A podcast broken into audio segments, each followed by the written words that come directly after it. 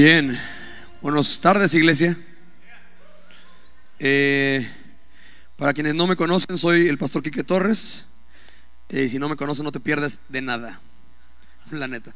Este, para, los que, para los que ya me conocen, es un placer estar de vuelta con ustedes. Eh, como saben, soy pastor de Horizonte Querétaro, que es tu casa allá en el centro del país. Somos familia, estamos felices por eh, visitarles esta semana. Tuvimos con ustedes, ustedes fueron sede de la conferencia regional de Consejería Bíblica. Tuvimos eh, varias decenas de personas desde de varias zonas de Baja, desde Mexicali, Tijuana, Algodones, que vinieron a entrenarse en tu iglesia en cómo usar la palabra para ayudar a otros. Bíblicamente fue un gran tiempo y gracias a el liderazgo de la iglesia y a ustedes por prestarnos sus instalaciones para hacerse de este esfuerzo por equipar al cuerpo de Cristo, no nomás a los pastores, sino al cuerpo de Cristo, en cómo la palabra es suficiente para ayudar a cualquier problemática. ¿sí? Y eh, sé que están empezando una nueva serie, estuvo increíble el video este que le hicieron. Eh, ustedes tienen gente fina, brother, cara en el tema de video y multimedia. O sea, yo estoy negociando eh, en, este caso, sí, sí, sí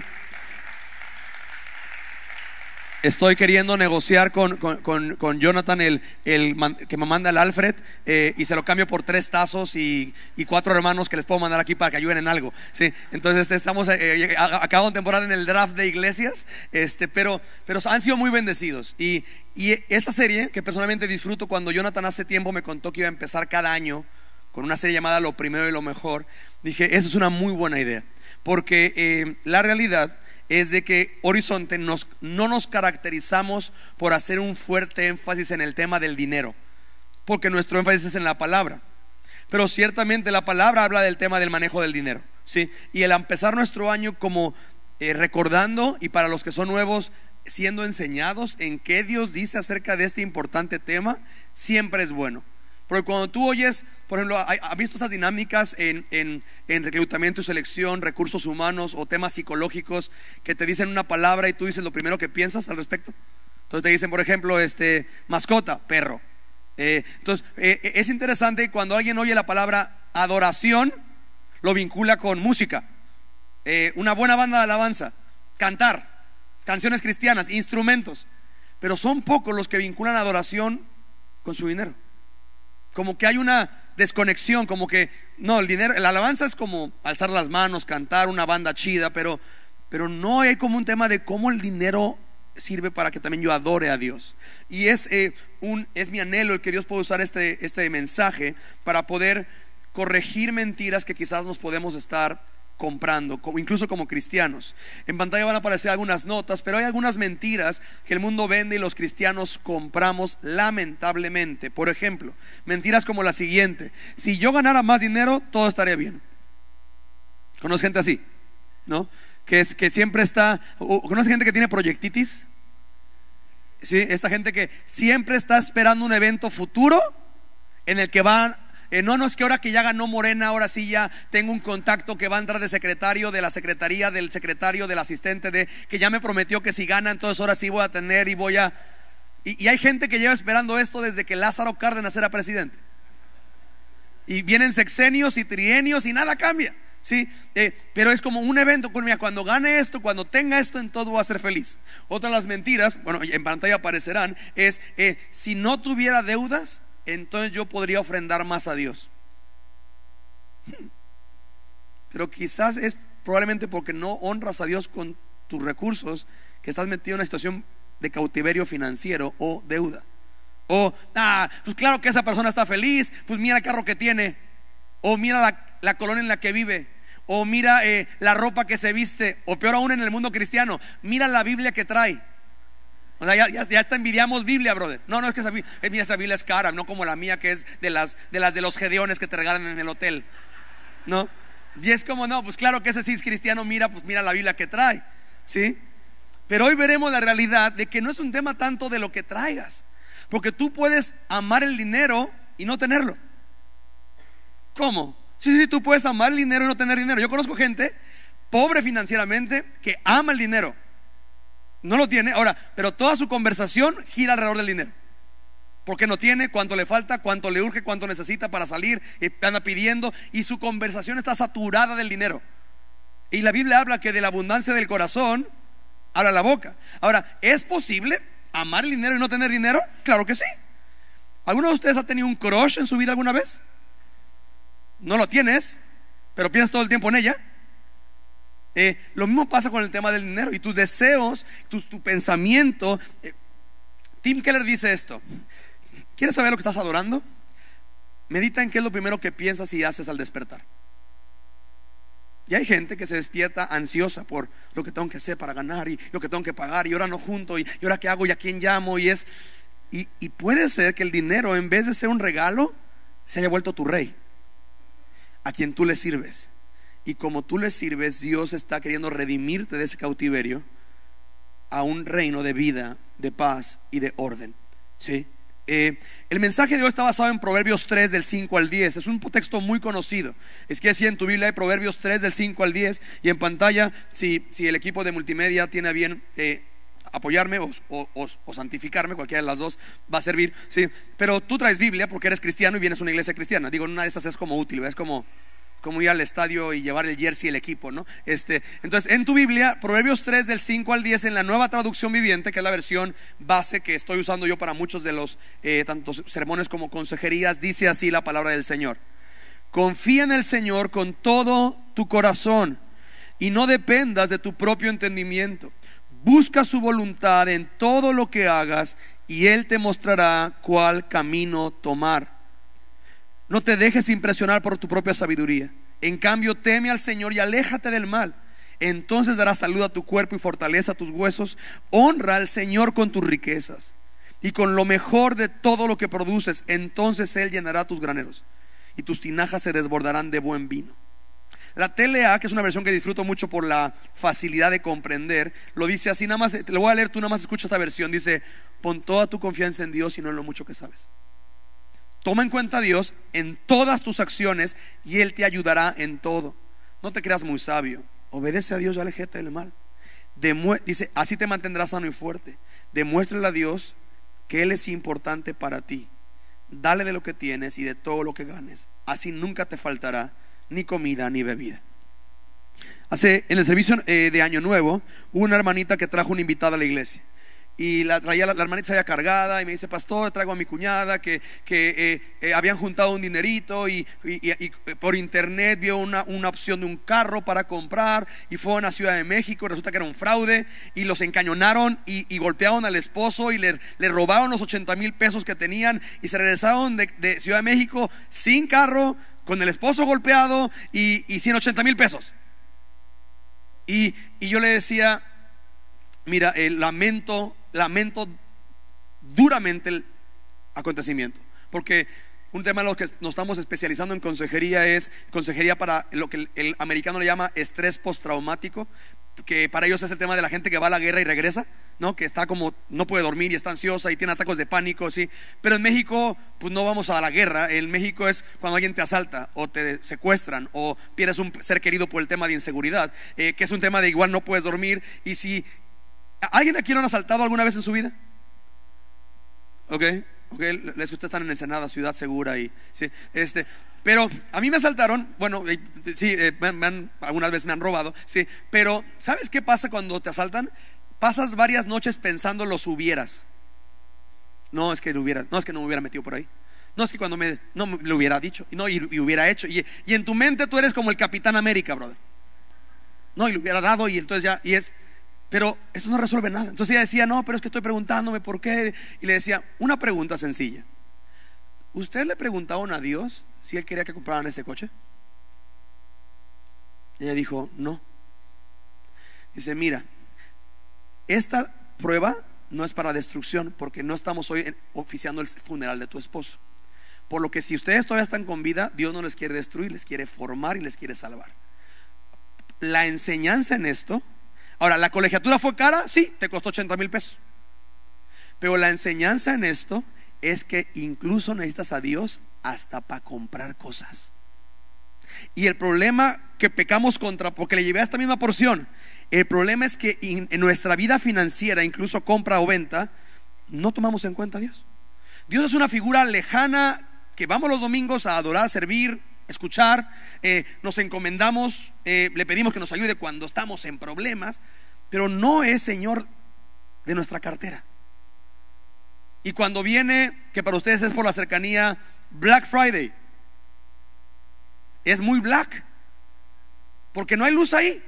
Tú vas al outlet, a, al outlet que sea, sí, aquí ustedes tienen el de Tijuana cerca, y como que el Espíritu Santo se queda en tu carro. Como de mí, Espíritu Santo, no te molestes, yo voy, compro, regreso, tú no, tienes que ir conmigo, ¿sí? Y como que Dios se desconecta de tu cartera. La Biblia nos dice, toma en cuenta a Dios en todas tus acciones y Él te ayudará en todo. Finanzas torcidas muchas veces es evidencia de que hay pecado en nuestra vida y que tenemos que arrepentirnos y tomar en cuenta a Dios y reconocerle incluso también en esa área. Cuando te rindes a Cristo como tu rey y Él se vuelve tu Señor, Él es Señor de todo, ¿cierto? Sí. Él es Señor de todo, incluso tus finanzas. Y, de repente de, Él redime y te transforma de ser un consumidor a ser un dador. ¿Sí? De ser una sanguijuela, dame, dame, dame, dame, dame, a ser una extensión de su gracia y su bendición a otros. Y tú empiezas a generar más dinero que Él te empieza a bendecir solamente porque eres un medio de gracia para otros. Dios te, vuelve como una extensión, alguien a quien Él derrama bendición para que la gente pueda y ser bendecida. Iglesias puedan ser soportadas y sostenidas. Eh, ustedes tienen un corazón muy como el nuestro por plantar iglesias y alcanzar a más personas para Jesús. ¿Sí? Esencialmente tú haces más dinero y serás más lo que eres hoy. Repito, tú haces más dinero y serás más lo que eres hoy. Si tú hoy ganas 6 mil pesos y te echas tres caguamas, si ganaras 6 mil dólares, muchos como, uy, muchas caguamas. No, quizás tomarías algo más fino, pero el tema es que si eres un alcohólico con poquito, ¿qué va a pasar con más dinero? Si eres miserable con poquito, si tienes más dinero, tú crees que vas a ser feliz. Pero créemelo, yo conozco gente, y los tengo con consejería, muchos de ellos, que tienen todo lo que tú quisieras tener y soñar. Y son igual de miserables que el cuate que no tiene un peso. Y es, yo daría mi empresa porque mi hijo saliera de drogas. Yo daría mi, eh, porque mi hija pudiera ser funcional y rehacer su familia y sí. El tema no es financiero, el tema es, y Dios va a tocar este tema, reconóceme, tómame en cuenta, incluso en esta área, yo voy a enderezar tu vida con tus finanzas incluidas. ¿sí? La Biblia tiene 2.500 porciones relacionadas con el uso del dinero. 11, o sea, una tercera parte de las parábolas de Jesús tienen que ver con la mayordomía de los recursos, ¿sí? Pero debemos entender algo, Dios no está en un modo microondas. Dios no opera en modo, ahora tú y yo, sobre todo la generación que nos sigue, la generación X, la generación Y y Z, que, que esos ya son otras dimensiones porque quieren todo rápido. Ubican, han ido a restaurantes en los que hay un, un bebé con la tableta, le quitan la tableta y parece como que una legión de demonios le dominara. O sea, como si le hubieran quitado la salvación, brother. ¿Sí? Eh, y, es como, no, no, no, no, te entender. Y se lo dan y como que el Señor llega a reinar. Paz. ¿Sí? Y, y el tema es que estamos lamentablemente en un mundo posmoderno en el que promueve satisfacción ya. Entonces muchos tienen esta onda de que yo vengo en bancarrota financiera, Dios usa eso para humillarme y traerme a sus pies, pero yo quisiera que al salir de la iglesia Dios hiciera como un y saliera de aquí y recibiera un mensaje que dijera, eh, eh, acaba de morir un tío abuelo putrimillonario que tú no conoces eh, y no sé cómo te dejó todo su dinero a, ti. Puedes pasar a recogerlo a Coppel o a, no sé. Depende de donde tenga su dinero, Y nos encantaría que fuera algo así, pero sabes una cosa, yo no, yo no veo a Dios operando así, porque si te pones atención, lo que Dios usó para humillarte, pro salvarte, fue una bancarrota financiera. Dios va a rehacerte para levantar algo útil en sabiduría. Porque yo conozco gente que Dios le saca de deudas y en cuanto hacen el último pago, ¿qué crees que hacen? Se vuelven a endeudar. Y Dios lo hace, ¿sabes qué? Para que te des cuenta que la deuda no era el problema. El problema está en el corazón. ¿Sí? Entonces la, Biblia nos va a mostrar que nuestra identidad, quienes somos, va a determinar nuestra actividad lo que hacemos, incluso cómo gastamos el dinero. Y hoy no veremos principios nuevos, realmente muchos ya los conocen, pero quiero presentarlos de cierta manera para poder ayudarnos a los que no somos muy inteligentes a ver puntuales elementos de cómo reconstruir mi vida en Cristo, incluso mi vida financiera. ¿sí? La Biblia realmente no opera en modalidad microondas, opera en modalidad de cosecha. Lo que siembras, cosechas. Siembras necedad, cosechas vergüenza. Tú, tú no siembras maíz para cosechar frijol, ¿sí? Mateo 7, 24 a 27, si es alguien que le gusta tomar nota, Mateo 7, 24 a 27, nada más anótalo. Es una porción que todo cristiano que va en serio tendría que saber de memoria. ¿sí? Ustedes que son cristianos, de, gente de Biblia, ustedes ya se lo saben, ¿verdad? Ok, toma dos. Aunque sea, finge. Nomás para efectos de la grabación, ¿no? Entonces, ustedes que son gente de Biblia, ustedes ya se saben Mateo 7, 24 a 27, ¿verdad? Ajá. Porque Mateo 7, 24, 27 dice, ¿no? Me encanta ya, ya, ya, Dios, ya, ya, ya, Jesús, ya, ya, ya, bendición. Exactamente, Jesús diciéndoles, todo aquel que viene, oye y hace, le compara a un hombre sabio, que construye su casa sobre una roca. Vinieron ríos, lluvias y vientos y dieron con fuerza contra la casa y no cayó, porque estaba construida sobre la roca. Pero el que viene, oye y no hace, le compararé a un hombre necio, sabe, insensato, fatuo, que construye su casa sobre arena.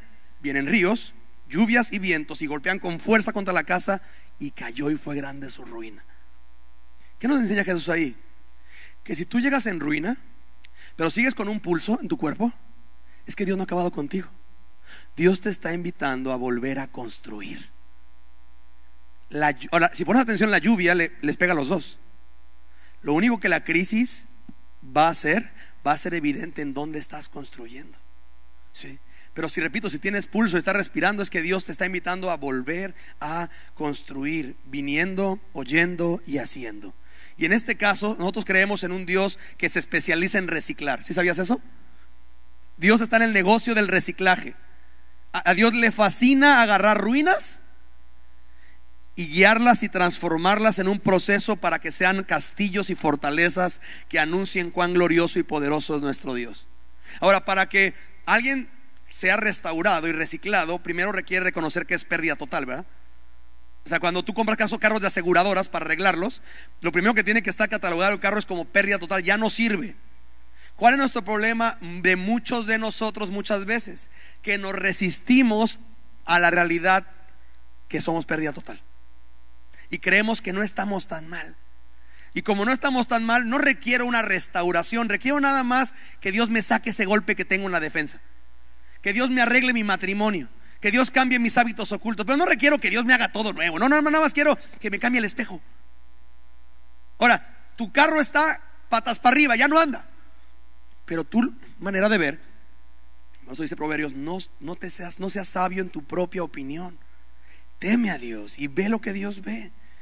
Y cuando Cristo es tu rey, empieza una reconstrucción que, repito, incluye tus finanzas. Y vamos a ver hoy, literalmente, van a ser seis, con un, con un piloncito, siete puntos de reconstrucción financiera basados en proverbios. ¿sí? El número uno, dice Proverbios 3, honra al Señor. ¿Sí? Muéstrale lo, muy, lo importante que es para ti. Honra al Señor con tus riquezas y con lo mejor de todo lo que produce. Su serie se llama Lo primero y lo mejor. ¿sí? Johnny Hunt, un hombre que ha impactado mucho mi vida en el tema de liderazgo y de finanzas, él dice, mira, tú da, da alegremente con Jesús en mente. La única manera en la que tú puedes dar alegremente es con Jesús en mente. Porque si tú no tienes a Jesús en mente, ¿qué tienes en mente? A ti, tus problemas, lo que tú quisieras, lo que te falta. Eh, y, entonces el dar te cuesta, porque el dinero sirve a tu reino. Cuando tú tienes a Jesús en mente y su reino y lo muy amado que eres por un Dios que ha sido tremendamente fiel, tú puedes dar con alegría. Porque tú te ubicas que lo que tú eres es una extensión. Dios no te dio a ti para acumular para ti, sino para tener para dar. ¿Sí? Porque al final del día, ¿qué te vas a llevar? Todos tenemos, o la mayoría de la familia mexicana tenemos, un tío rico que murió y dejó su herencia y la familia se dividió. ¿Sí?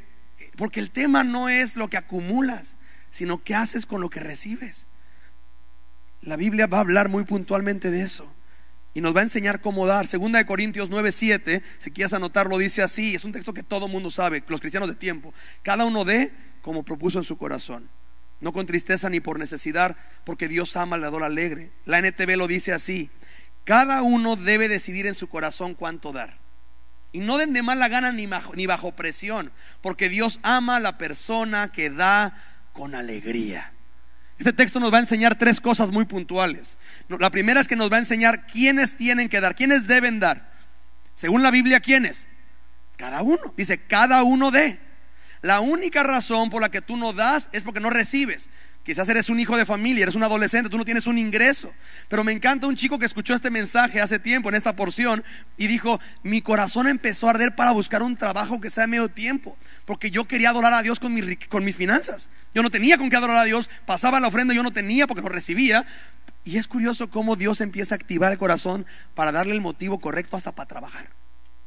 Yo quiero trabajar para poder recibir, para poder adorar. Qué curioso. Entonces, ¿quiénes dan cada uno? ¿Sí? También nos va a enseñar esta porción cómo no dar. ¿Cómo no dar? No den de mala gana ni bajo presión. Si algo que me encanta de Horizonte es este, esta, voy a decir una palabra, pero no, quizás no la correcta, simpleza, esta, esta, esta, esta naturalidad con la que tiene el tema de la ofrenda, como es una extensión de adoración, no es un tema, yo, tengo un poquito de ruido con iglesias que dedican el 80% de su servicio a temas de la ofrenda 15% a la alabanza, 5% al mensaje. Y es como de, es que entonces lo más importante aquí no es el mensaje, es, es el, sacar ofrenda. ¿sí? Pero en Horizonte, literalmente, ustedes es, tienen hasta después del servicio como una extensión de la adoración a Dios, de, lo que hacemos como iglesia. No den de mala gana ni bajo presión. ¿sí? ¿Cómo dar? Habiendo preparado de antemano hacerlo con alegría. ¿Qué nos enseña la Biblia aquí?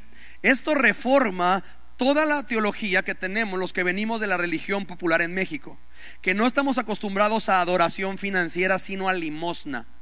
Y cuando tú llegas de catolicismo a cristianismo y no, eres nuevo en esto, pues tú no estás acostumbrado a una adoración financiera, tú estás acostumbrado en que pasa la urna o vas a la parte de la ofrenda y tú has desarrollado como un poder Jedi en tus dedos para meter tu mano en la bolsa y ubicar la moneda más chiquita que traigas sin verlas, así como un escáner. Y das, esa es tu limosna, esa es tu ofrenda. ¿sí? Y es como nos han enseñado a muchos que venimos de esta religión. El tema es que la Biblia enseña una manera diferente de dar. La Biblia no dice que tú improvisas al dar, tú ya preparaste de antemano y lo das con alegría. Por eso me encanta iglesias que tienen como los sobres, porque tú te llevas un sobre a tu casa y cuando recibes un ingreso, tú apartas ahí para Dios, lo pones en tu Biblia y el domingo no vienes a improvisar tú ya vienes preparado para adorar.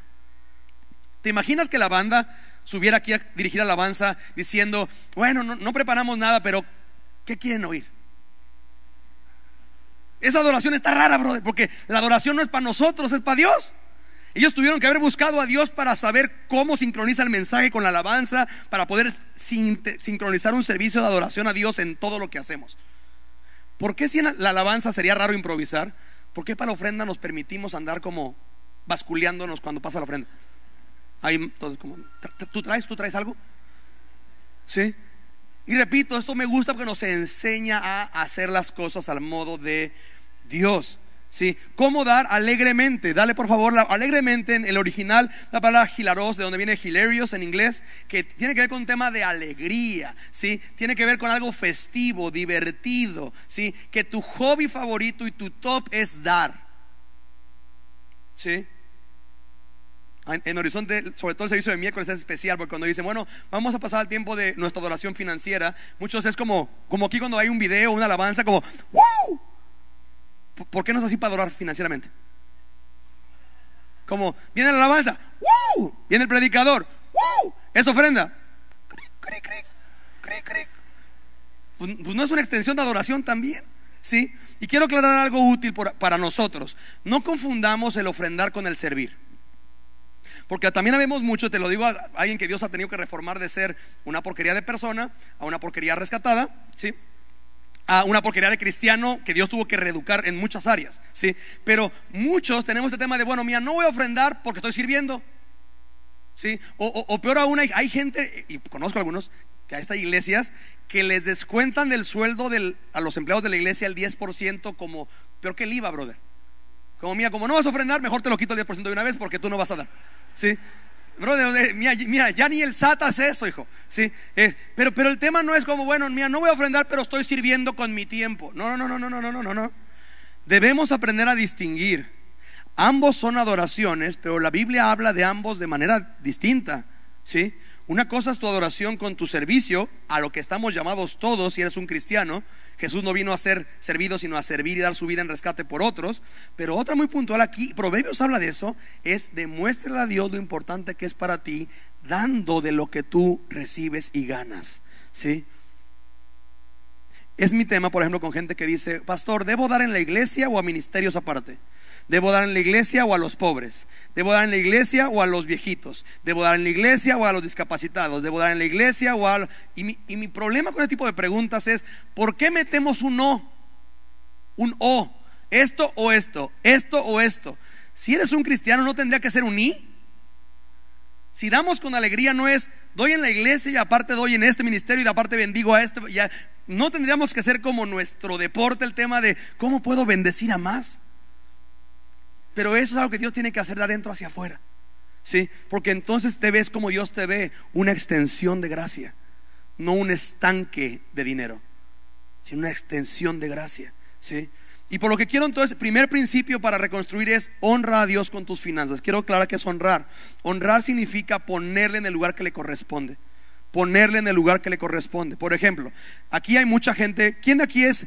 ¿Quién de aquí tiene o tuvo papás cristianos? Levánteme su mano. Papás cristianos. Ustedes, si tu papá o tu mamá era normal, gracias papá. Si tu, papá o tu mamá era un normal cristiano, usó en su frustración contigo este versículo. Hazme caso, porque la Biblia dice, honra a tu padre y a tu madre. ¿Alguien, ¿alguien sabe lo que estoy hablando? Y, es, me encanta, me encanta la ingenuidad del papá, porque cree que cuando dice, hazme caso, la Biblia dice, honra a tu padre, a tu madre, el hijo va a ser como de, cuánta sabiduría, padre, no sé por qué no lo había visto antes. Perdóname porque he pecado contra el cielo y contra ti. No soy digno de ser llamado tu hijo. Hazme como tu muchacha. ¿Alguna vez un papá le ha jalado bien eso? Hasta dicen, ya no me digas con tu Biblia. ¿Sí? El problema con eso es que el papá no entiende muy bien la Biblia en esa porción, porque el honrar lo quiere comunicar como haz todo lo que te digo. Cuando el honrar significa ponerle en el lugar que le corresponde. Y el problema con muchas mamás, por ejemplo, es que quieren ponerse por encima de Dios en la vida de sus hijos.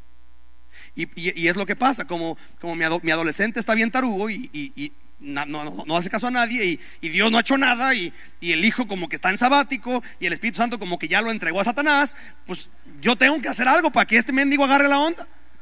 Familia, honrar es poner a Dios por encima de todo honrar a Dios con mis finanzas es poner a Dios por encima de mí, de mi preferencia, de mi gusto, de ya no vivo yo, ¿no es lo que dice Galatas?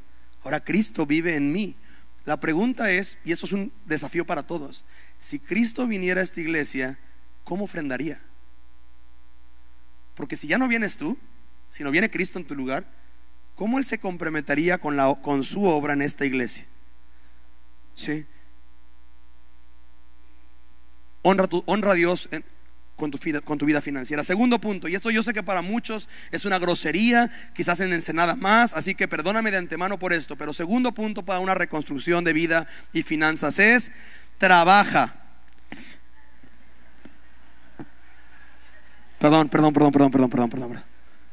Trabaja. ¿Sí? La Biblia dice en 1 Tesalonicenses 4, 11 al 12 traten de vivir tranquilos, ocúpense sus propios asuntos y trabajen, ¿sí? Y trabajen como ya antes lo hemos ordenado que lo hagan. De ese modo se ganarán el respeto de la gente que no confía en Dios y no tendrán que pedirle nada a nadie. Segunda Tesalonicenses dice así. Cuando estábamos con ustedes, les decíamos que quien no quiera trabajar tampoco tiene derecho a comer. Pero nos hemos enterado que hay entre ustedes algunos que no quieren trabajar. Ahora, checas eso. En la iglesia en Tesalónica había gente como en Ensenada. Que no quiere trabajar. Y el lunes no quiero trabajar, no quiero trabajar. Como dice el salmista. ¿Sí? No quieren trabajar. Y se la, y fíjate, no más eso, ¿eh? Y se la pasan metiéndose en asuntos ajenos. O sea, no nomás flojos, metiches. ¿No te encanta que parece que la iglesia, esto lo escribieron por WhatsApp para horizontes? ¿Sí? Y dice, a esas personas les llamamos la atención y con la autoridad que el Señor Jesucristo nos da, les ordenamos que trabajen para ganarse la vida y que dejen de molestar a los demás. ¿Cuántos dicen amén? ¿Sí? Y me encanta porque el adolescente bien flojo está como de, no me gustó esa palabra, no, no, no, no lo recibo. Pues mira, no lo recibas de mí, yo nomás te paso el recado, brother. Está en la Biblia, ¿sí? La causa bíblica para no trabajar Sí, bueno, quitando el tema obvio de discapacidad, porque eso es ya una economía muy diferente, ¿sí? Pero la causa bíblica para no trabajar es pereza. Es la pereza, ¿sí? La Biblia dice en Proverbios 22:13, escucha esto: el aragán siempre pone pretextos para no ir al trabajo. ¿Conoces a uno? ¿Conoces a uno, que sea bien bíblico? Siempre pone pretextos para no ir al trabajo. Él dice, él dice que el león en la calle se lo quiere comer. O sea, eh, y se inventa historias. Y si es, ¿cuál es el corazón de Proverbios aquí? Que para el perezoso siempre hay algo externo que le impide hacer lo que él tiene que hacer. ¿Conoces gente que le echaba la culpa a Peña Nieto de cómo estaba? Ya se les fue, ya no podemos echar la culpa a mi tocayo ahora está el peje. ¿Sí? Pero el punto es, ¿sabes que la primera cosa de alguien cuando yo le rescata es que toma responsabilidad? Que es un tema de yo no puedo estar esperando que algo de afuera horizontal me salve cuando el vertical ya me salvó. Y ya soy una nueva persona. De modo que puedo ver las cosas de diferentes maneras y empezar a tomar responsabilidad. ¿Cuál es la solución contra la pereza? Pues no ser perezoso. La solución en la Biblia es sé sabio y trabaja. Sé sabio y trabaja. Versículo 6 de Proverbios 6 dice así: Tú, holgazán, me encanta como, como la gente como, ay, pastor, usted habla muy fuerte. No, pues no estoy hablando, estoy leyendo. O sea, digo, ponle el tono que tú quieras, pero tú ves, tú, holgazán, leído como, como tú, holgazancito. No, es, es tú, holgazán. Aprende una lección de las hormigas. Me encanta esto, mira, ya ni a la escuela quieres ir, pues aunque sea de hormigas, brother. Aprende de las hormigas. Sí, tú aprende una lección de las hormigas, aprende de lo que hacen y hazte sabio. ¿Qué hacen? A pesar de que no tienen príncipe, ni gobernador, ni peje, ni pastor, que los haga trabajar, se esfuerzan todo el verano juntando alimento para el invierno. Pero tú, holgazán, ¿hasta cuándo seguirás durmiendo? ¿Cuándo despertarás? Un rato de sueño, una breve siesta, un pequeño descanso cruzado de brazos. Entonces la pobreza te asaltará como un bandido y la escasez te atacará como un ladrón armado. Para muchas familias el tema de finanzas chuecas tiene que ver con que hay una perspectiva del trabajo chueca. Un amigo dice, no hay crisis que aguante dos meses de 12 horas diarias de trabajo. No hay crisis que aguante eso. ¿Sí? Jacobo, nuestro pastor operativo que se especializa en el tema de adicciones, cuando viene alguien con este tema, en la iglesia tenemos una regadera, ropa para vestirle, y una de las tareas que les deja si quiere comprometerse es esta, sal y consigue 100 pesos. Ve al centro, pídele a un local que te deje barrer su banqueta, alguien que te, deje, que te deje limpiar sus... O sea, tú vas a, a salir a pedir trabajo, cositas que te den 10 trabajos de 10 pesos, va a de 100 pesos. Y es interesante porque al décimo día, de repente la gente llega y dice, ya conseguí trabajo. Porque alguno de los que trabajaba lo vio tan consistente que le dijo, oye, ¿por qué no haces esto ya mejor todos los días? Muchas veces la adicción es un escape social para un tema de no querer hacer lo que uno tiene que hacer. Y algo que Dios tiene que reformar ese tema de trabajo, ¿sí? Trabajo honra a Dios. Número dos, ¿cuál es? Trabaja. Ok, otra vez, no creo que es grosería también aquí eso. Okay. Número uno, honra a Dios. Número dos, ¿qué? Trabaja, muy bien. Número tres, haz y honra un presupuesto por escrito. Ya, ya, Porque muchos, no, pues, no, yo soy cristiano, pastor, yo vivo por fe. Bueno, pues si vives por fe, la palabra que te da la fe, que dice la, fe viene por el oír y el oír por la palabra de Dios, dice en Lucas y advierte y promueve el hecho de presupuestar incluso antes de construir. Dice, check, haz cuentas, no sea que te arranques y no tengas para terminar y la gente se burle de ti, ¿sí? Una pregunta muy útil para examinarnos es esta. Si tú fueras una compañía, acuérdense que yo, yo vengo de contexto de empresa, si tú fueras una compañía, tú, SC, ¿tú te contratarías a ti para llevar las finanzas? Estoy buscando un director financiero. ¿A quién contrato? No, pues a mí soy re bueno para eso. No, vamos a contratar un outsourcing mejor. Y es lo que es Dios. Dios viene de fuera a reinar y empieza a ordenar las cosas de modo que ya lucen como deben de lucir. Honra un presupuesto. No puedes improvisar el destino de tu dinero. ¿Sí? No puedes improvisar el destino de tu dinero. No puedes, no puedes decir, Señor, ok, estoy bien tarugo, Señor. Me gasto todo lo que me das. Es más, estoy endeudado. Señor, dame más dinero en el nombre de Jesús. Amén. Oye la oración, ¿eh? Me gasto todo, soy pésimo administrando el dinero, Señor, dame más dinero. Digo, ¿qué crees que va a decir Dios? Como de, ¡Ah! qué buena idea. No sé por qué no lo había pensado antes. No, Dios va a responder no. Es un tema de la, de la parábola de los talentos. Al que tiene, se le va a dar más. Al que no tiene, aún lo que tiene se le va a ser quitado. ¿Sí? Es como darle un Ferrari a un hijo torpe que chocó su bochito. Si eres peligroso con lo poquito, para ti y para otros, si te doy un motor más poderoso, vas a acabar lastimando a una comunidad entera. Necesitamos entender algo, familia. es mucho de consejería. Nada cambia hasta que algo cambia. O, nada más mediten esto. Nada cambia hasta que algo cambia. ¿Quién de aquí sabe lo que es tener una relación con una persona enfermiza? No más seis personas, los demás siempre se han guardado para el Señor desde son, eh, ok, ok. Eh, este, la realidad familia es la siguiente. Tú sabes a alguien que te prometía, no, no, no, está bien, ya es la última vez, ya voy a cambiar. ¿Cuántas veces? ¿Hace sentido esto? Mira, nada cambia hasta que algo empieza a cambiar, así de fácil. Empieza con esto, empieza a hacer un... Mira, yo tengo gente en consejería que llega y llega con, cuando pensamos a aprender su vida en Cristo, vayamos al tema de finanzas. Y es curioso cuando le dices, oye, eh, ¿tienes tu corrida financiera de este mes? dicen, ¿cómo? Sí, sí, sí, un presupuesto. No, no. Bueno, mm, un registro de cuánto ganas y en qué lo gastas. No, no, pastor, pues al día, pastor, al día. Y cuando los ponemos en orden eso, se dan cuenta las fugas de dinero que tienen, pequeñas fuguitas, como los guachicoleros. ¿Sí? Si no has visto, búscalo en Google. ¿sí?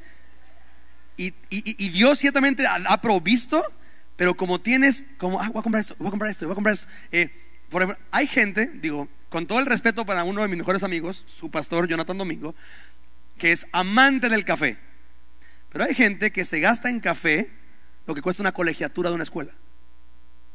Ahora, no, no sé cuánto se gasta Jonathan, no es mi tema y él es fino para esos temas y él es poco, lo heredó de su papá, es muy astuto para el tema del dinero. Es creo que es un, gen ahí, ¿sí? Pero hay gente que de repente es, ¿cuánto te gastas en tacos? Y es como la mitad de su despensa, brother. Y en salidas, y en, y en, y en, y en, y en piquitos así. Oye, tú podrás aquí dar tanto y ahorrar tanto si eso no lo gastaras. ¿Sí? Ahí te va un dato muy interesante. El pago promedio, el pago promedio de un auto bueno, ¿sí? Por lo menos en el centro del país, eh, es de 4 a 5 mil pesos al mes. Que tú vas a pagar por mínimo 4 años. ¿Ok? Si tú en vez de darlos, los ahorras a partir de hoy, en enero del 2023, en 4 añitos, tú tendrías un cuarto millón de pesos. Que es mucho más de lo que va a costar ese carro que compraste. ¿Qué es lo que nos va a llevar al siguiente punto y cuarto punto? Sal de deudas. Número uno, honra a Dios. Número dos, trabaja. Número tres, presupuesta y honra ese presupuesto. Número cuatro, sal de deudas. Proverbios 22, 7 habla de que si tú le debes a alguien, eres esclavo de esa persona. Esa persona es tu amo. Y la Biblia habla que no puedes tener a dos señores. ¿Sí? La Biblia no dice que American Express es tu salvación. La Biblia no enseña que Visa, aunque tenga una palomita en su holograma, es el Espíritu Santo.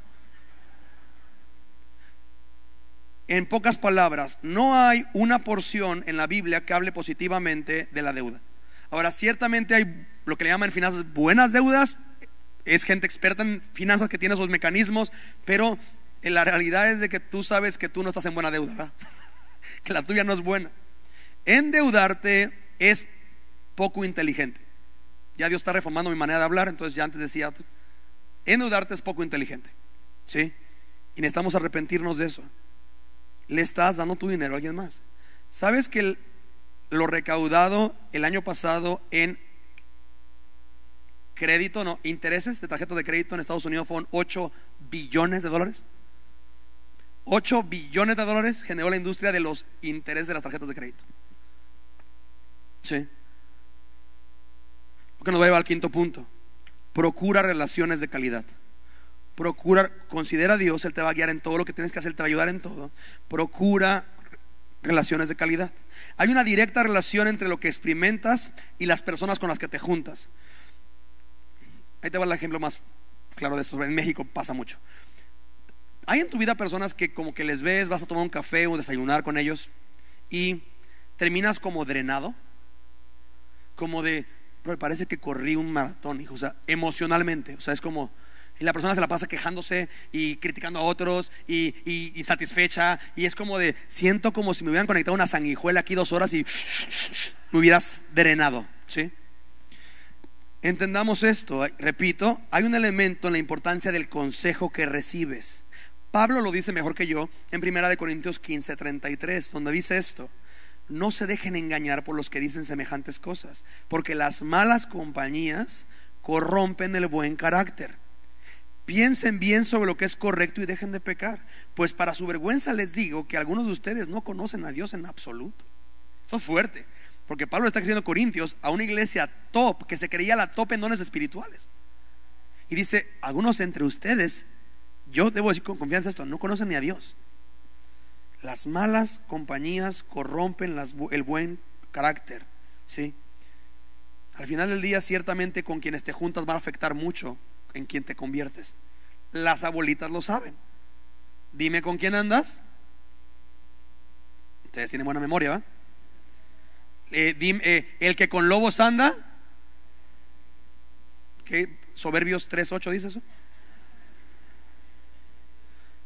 Mira, si tú a tu hijo no le dejas, no le dejas juntarte con, con chavitos malandros y demás, ¿por qué te permites tú juntarte con necios y chismosos y amargados e irresponsables que les encanta llenar las conversaciones de la vida de otros en vez de, o sea, eso es mucho un mecanismo para alejar la conversación de mi vida y lo miserable que estoy y lo incompleto que me siento.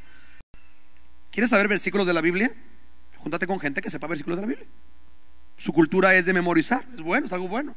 ¿Sí? ¿Quieres predicar la palabra fielmente? Júntate con gente que predique la palabra fielmente. ¿Quieres ser experto en teología? Pues reúnete con personas académicas del tema. Pero si quieres vivir más la Biblia, júntate con gente que viva más la Biblia, incluyendo en su vida financiera. ¿Sí? Muchas personas es, es que todos mis amigos están igual de quebrados que yo. Por eso hasta me siento bien, porque bueno, mira, si estoy mal, pero eso está peor. Eso no te desafía nada.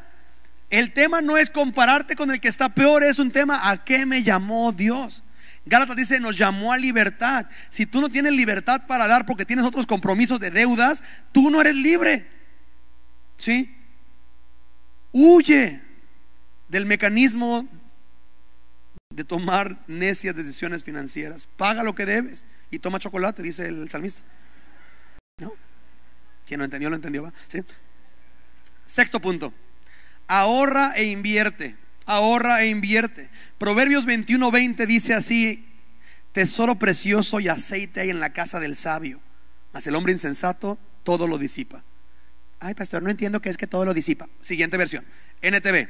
Dice así: La NTV dice: Los sabios tienen riquezas y lujos, pero los necios gastan todo lo que consiguen. Si tú eres un mexicano promedio, como yo, tú sabes lo que es que tu gozo aumenta en la quincena, pero se va para el 17. porque te acabaste la quincena y te faltan 13 días del mes. hay, cabezas que son así como de... ¿Sí? El necio gasta todo lo que tiene. ¿Sí? La reina Valera decía, tesoro precioso y aceite en la casa del sabio. El aceite, en el contexto bíblico, era en muchas veces una moneda de cambio. Tú pagabas cosas con, con, con aceite, con recipientes con aceite. ¿sí? Era una moneda de cambio. Y esencialmente era un tema de guarda, guarda para los días lluviosos. Vendrán. Te acabo de decir en Mateo que vienen días lluviosos. Ah, no, pastor, eh, porque, hay gente que viene de otras denominaciones. Lo cancelo. Yo lo cancelo, en el, cancelo los días lluviosos en el nombre de Jesús. Está bien. Un consejito. Empieza por pagar y cancelar tu tarjeta de crédito. Esa sí, cancélala rápido. Y ya después te metes a cancelar el clima. ¿Va? Porque eso no está en ti. La Biblia dice, Jesús dijo, vienen tormentas. Hay gente aquí que está en tormenta en su vida esta, en esta temporada de su vida. Y si tú no estás en tormenta en tu vida, no te preocupes, ahí viene. Y la tormenta es algo bueno, acuérdate por qué. Porque te hace examinar si donde has construido es en la roca o en arena. Y te da la oportunidad de poner a prueba eso. ¿Sí? Oye, Kike, no, eso no me gusta. Por eso no me gusta que te inviten a predicar aquí, porque tú no eres positivo. Mira, soy bien positivo, bien positivo. Estoy 100% seguro que viene lluvia. ¿Sí? Mira, ahorra, ya sea para tu vejez o para heredar, a tus nietos. La Biblia dice en Proverbios 13:22 lo siguiente: El bueno dejará herederos a los hijos de sus hijos, pero la riqueza del pecador se guardará para el justo. ¿Sí? Repito algo que yo honro mucho de la familia Domingo, y, Juan dio la una gracia muy particular en esto, Jonathan la, heredó, es muy astuto en el tema financiero. ¿sí? Es este tema de, eh, hay una capacidad de temer a Dios, ser generosos, para poder saber, esto no es nuestro, somos mayordomos de esto. Y tenemos que multiplicar y tenemos que ser sabios, ¿sí? Y yo espero por eso me junto con ellos para que se me pegue algo. ¿Sí? Porque entendamos esto, el gobierno no va a cuidar de ti. ¿Sí sabías eso, verdad?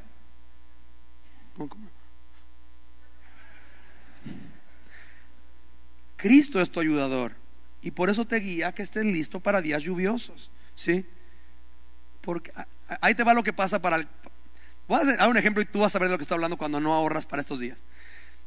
Diciembre acaba de pasar, muchos tuvieron aguinaldos. Y me encanta escuchar testimonios de gente, pastor, escuché su conferencia de finanzas y hablaba de esto y pues yo no le hice caso. Y, llegó el aguinaldo, estábamos bien contentos porque era muy bono de Navidad y, y mi esposa chocó el carro y todo lo que había del bono de Navidad, me encanta Dios porque Dios es fino. Es justo lo que tenemos que pagar para reparar el carro. ¿Sí? Y el tema es que Dios te va a hacer ver, es que tú no puedes vivir así. Requiere haber un fondo en tu vida que empiece a ahorrar poquito para cuando vienen días lluviosos estar preparado. ¿Sí? La hormiga hace eso para el invierno. Y lo que nos va a llevar al último y el pilón de, de esta reconstrucción. Sé especial, es, espectacularmente generoso. ¿Por qué? Porque lo has aprendido de Dios. Efesios 5.1 dice, sean imitadores de mí como hijos amados. ¿Sí? No nada más en la iglesia, esto es como la mínima, o sea, el ser generoso en la iglesia es, es tu casa. Para mí, yo, yo, tengo un tema que un hermano bien raro, aquí también hay hermanos raros, que llegó conmigo y dijo, pastor, es que yo no ofrendo aquí en Horizonte porque yo doy dinero a los pobres. Dije, mira, yo no tengo bronca con eso, pero mi tema es, ¿por qué no en ambas. Porque mi punto con esto es que entonces tú eres un consumidor aquí y no eres parte de la familia. ¿Sí? Tú vienes y consumes y consumes y consumes, pero tú no aportas para ningún pago de luz. O sea, y es cuando yo digo, ¿sabes lo que se paga de luz? Para que haya, ¿sí? Agua, servicios, ¿sí? Eh, Tú esencialmente, ¿cuántos años llevas en la iglesia? Ahora, si es alguien nuevo, es como de bienvenido. Esto nos, queremos bendecirte. Pero si es gente, gente que lleva años y es como consume, consume, consume, consume y nunca aporta, está raro eso. Porque no cierta, los papás aquí van a entender. No ciertamente esperas que tu hijo cuando tiene cierta edad y vive en tu casa, pues ya aporte. ¿No? O sea, ya creo que en, en ciertas ciudades ya va a ser delito. Ya, si tu hijo a los 30 sigue viviendo en tu casa, puedes llamar a la policía. Y, muchos, muchos aquí de como de, no, pastor, dígame que no es en Baja California. Eh, ya, ya sé que aquí hay mucho ñoño cristiano de, pero, pero es que a los 30 Jesús apenas empezaba su ministerio. Empezó el ministerio de salvar al mundo, pero Cristo por el contexto hebreo, desde la adolescencia le ayudaba a su papá. O sea, si en casa se ve raro alguien maduro que nada más consume, consume, consume, consume y no aporta, ¿cuánto más en la iglesia que es la familia de Dios? No tendríamos que estar comprometidos con esta nuestra casa. Yo quiero soportar a que, y es mucho esta casa ya, y Horizonte también lo tiene en Querétaro. Este tema, no, no somos ensenadacéntricos. Queremos soportar lo que está pasando aquí, pero lo que va a pasar afuera de aquí, en las plantaciones de iglesias, en alcanzar a más para Jesús. ¿sí? Ese es el tema. Sé espectacularmente generoso. Repito, en la iglesia es increíble, pero en la vida, por ejemplo, ahí te va. No es dogma de fe, un principio que quiero poner en la mesa. El 12%, el 12% tendría que ser la propina mínima de todo cristiano. Mínima. No, pero es que es el 10. Escúchame. Para todo cristiano deberá ser el 12. Mira, si te, tratan mal, dejas el 12. ¿Por qué? Ah, y, quiero aclarar algo. Porque para- en tu ciudad, como en la mía, hay un alto índice de mamás solteras. Y hay un mundo de mamás solteras que viven de propinas. No, y quiero dar algo, algo bien claro para que no quede duda. No seas, porfa, porfa, porfa, porfa, no seas el clásico cristiano naco que va a un restaurante y en vez de propina deja un tratado evangelístico.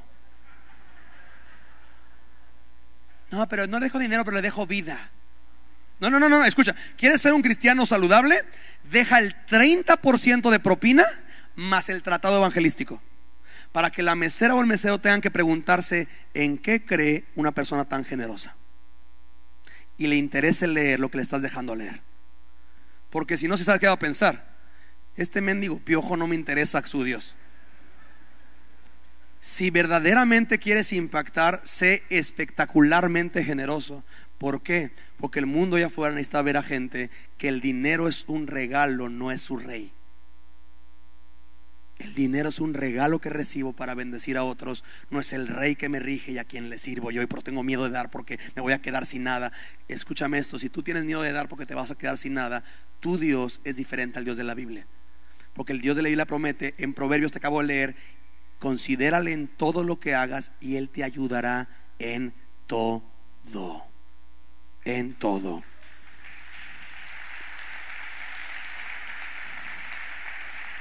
Dios, le voy a pedir a los chicos que, va, ya pasen para terminar. Sí, Dios, Dios te da, Dios, es un dador por excelencia. Él, él dio a su hijo. Él, él cada día te da 16 horas en tu cuenta de tiempo. Vamos a decir que duermes 8, bueno, 5 por Netflix, sí. 16 horas tienes en tu agenda de tiempo, sí. No yo tendríamos, no, no tú y yo tenemos que ser los más dadores siempre, sí. Él te ha dado nuevas misericordias esta mañana. Por lo que seamos diligentes y sirvamos al Señor con nuestro dinero también, que al final del día es de Él, Él nos lo encarga. Y no seamos perezosos, sino trabajemos con esmero y sirvamos al Señor con entusiasmo. Ustedes ya hacen mucho de eso también. ¿Sí?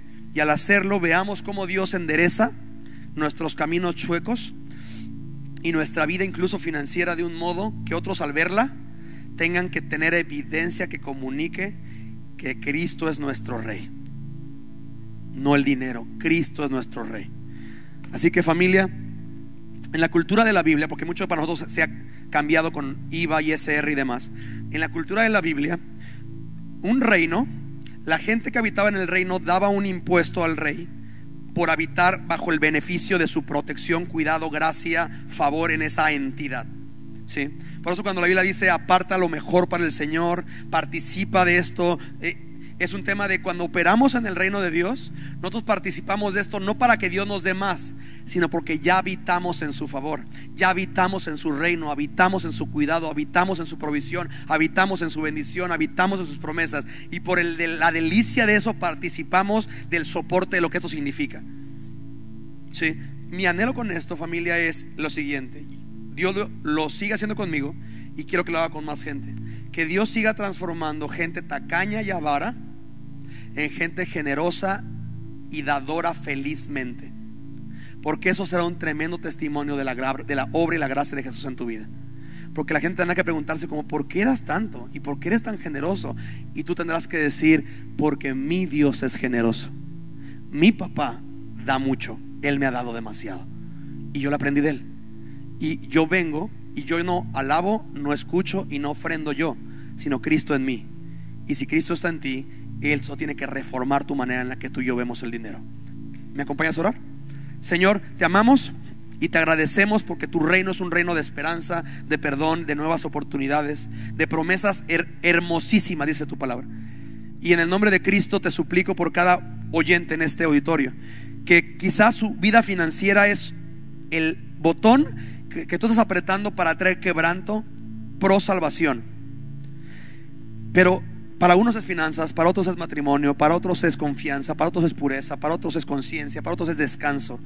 Pero Rey, esta iglesia por, por diseño tiene que empezar el año con este mensaje de, de educarnos en cómo tú ves el tema del dinero. Y Señor, gracias porque al final del día el dinero es una extensión de lo que has hecho nosotros. No está desconectado de eso. Y te pido que cada persona pueda reconocer si hoy tú eres el rey de su vida, incluyendo el área financiera. Y que si no es así puedan arrepentirse para recibir el perdón por la obra de Cristo, una nueva naturaleza, un nuevo corazón con nuevos deseos y puedan entonces adorarte estando bien contigo, Señor. Y dar y cantar y escuchar ahora con la perspectiva correcta que solamente tú logras por lo que pasó hace años en la cruz del Calvario. Así que Rey, te amamos y gracias porque una de las cosas que no vamos a poder hacer en el cielo es adorar financieramente. Es un regalo que tú das a tu pueblo solamente para ejercer en esta tierra. Señor, perdónanos por robarte, por faltar al privilegio y perdón y permite un nuevo deseo en nuestro corazón de ser ahora los más generosos y los más dadivosos y los más eh, reinocéntricos, tu reino, Señor. Porque entonces será una buena evidencia de que tú eres muy importante para nosotros. Recibe esta canción y esta adoración en el nombre de Jesús y de tu iglesia que te ama. Por Cristo Jesús. Amén.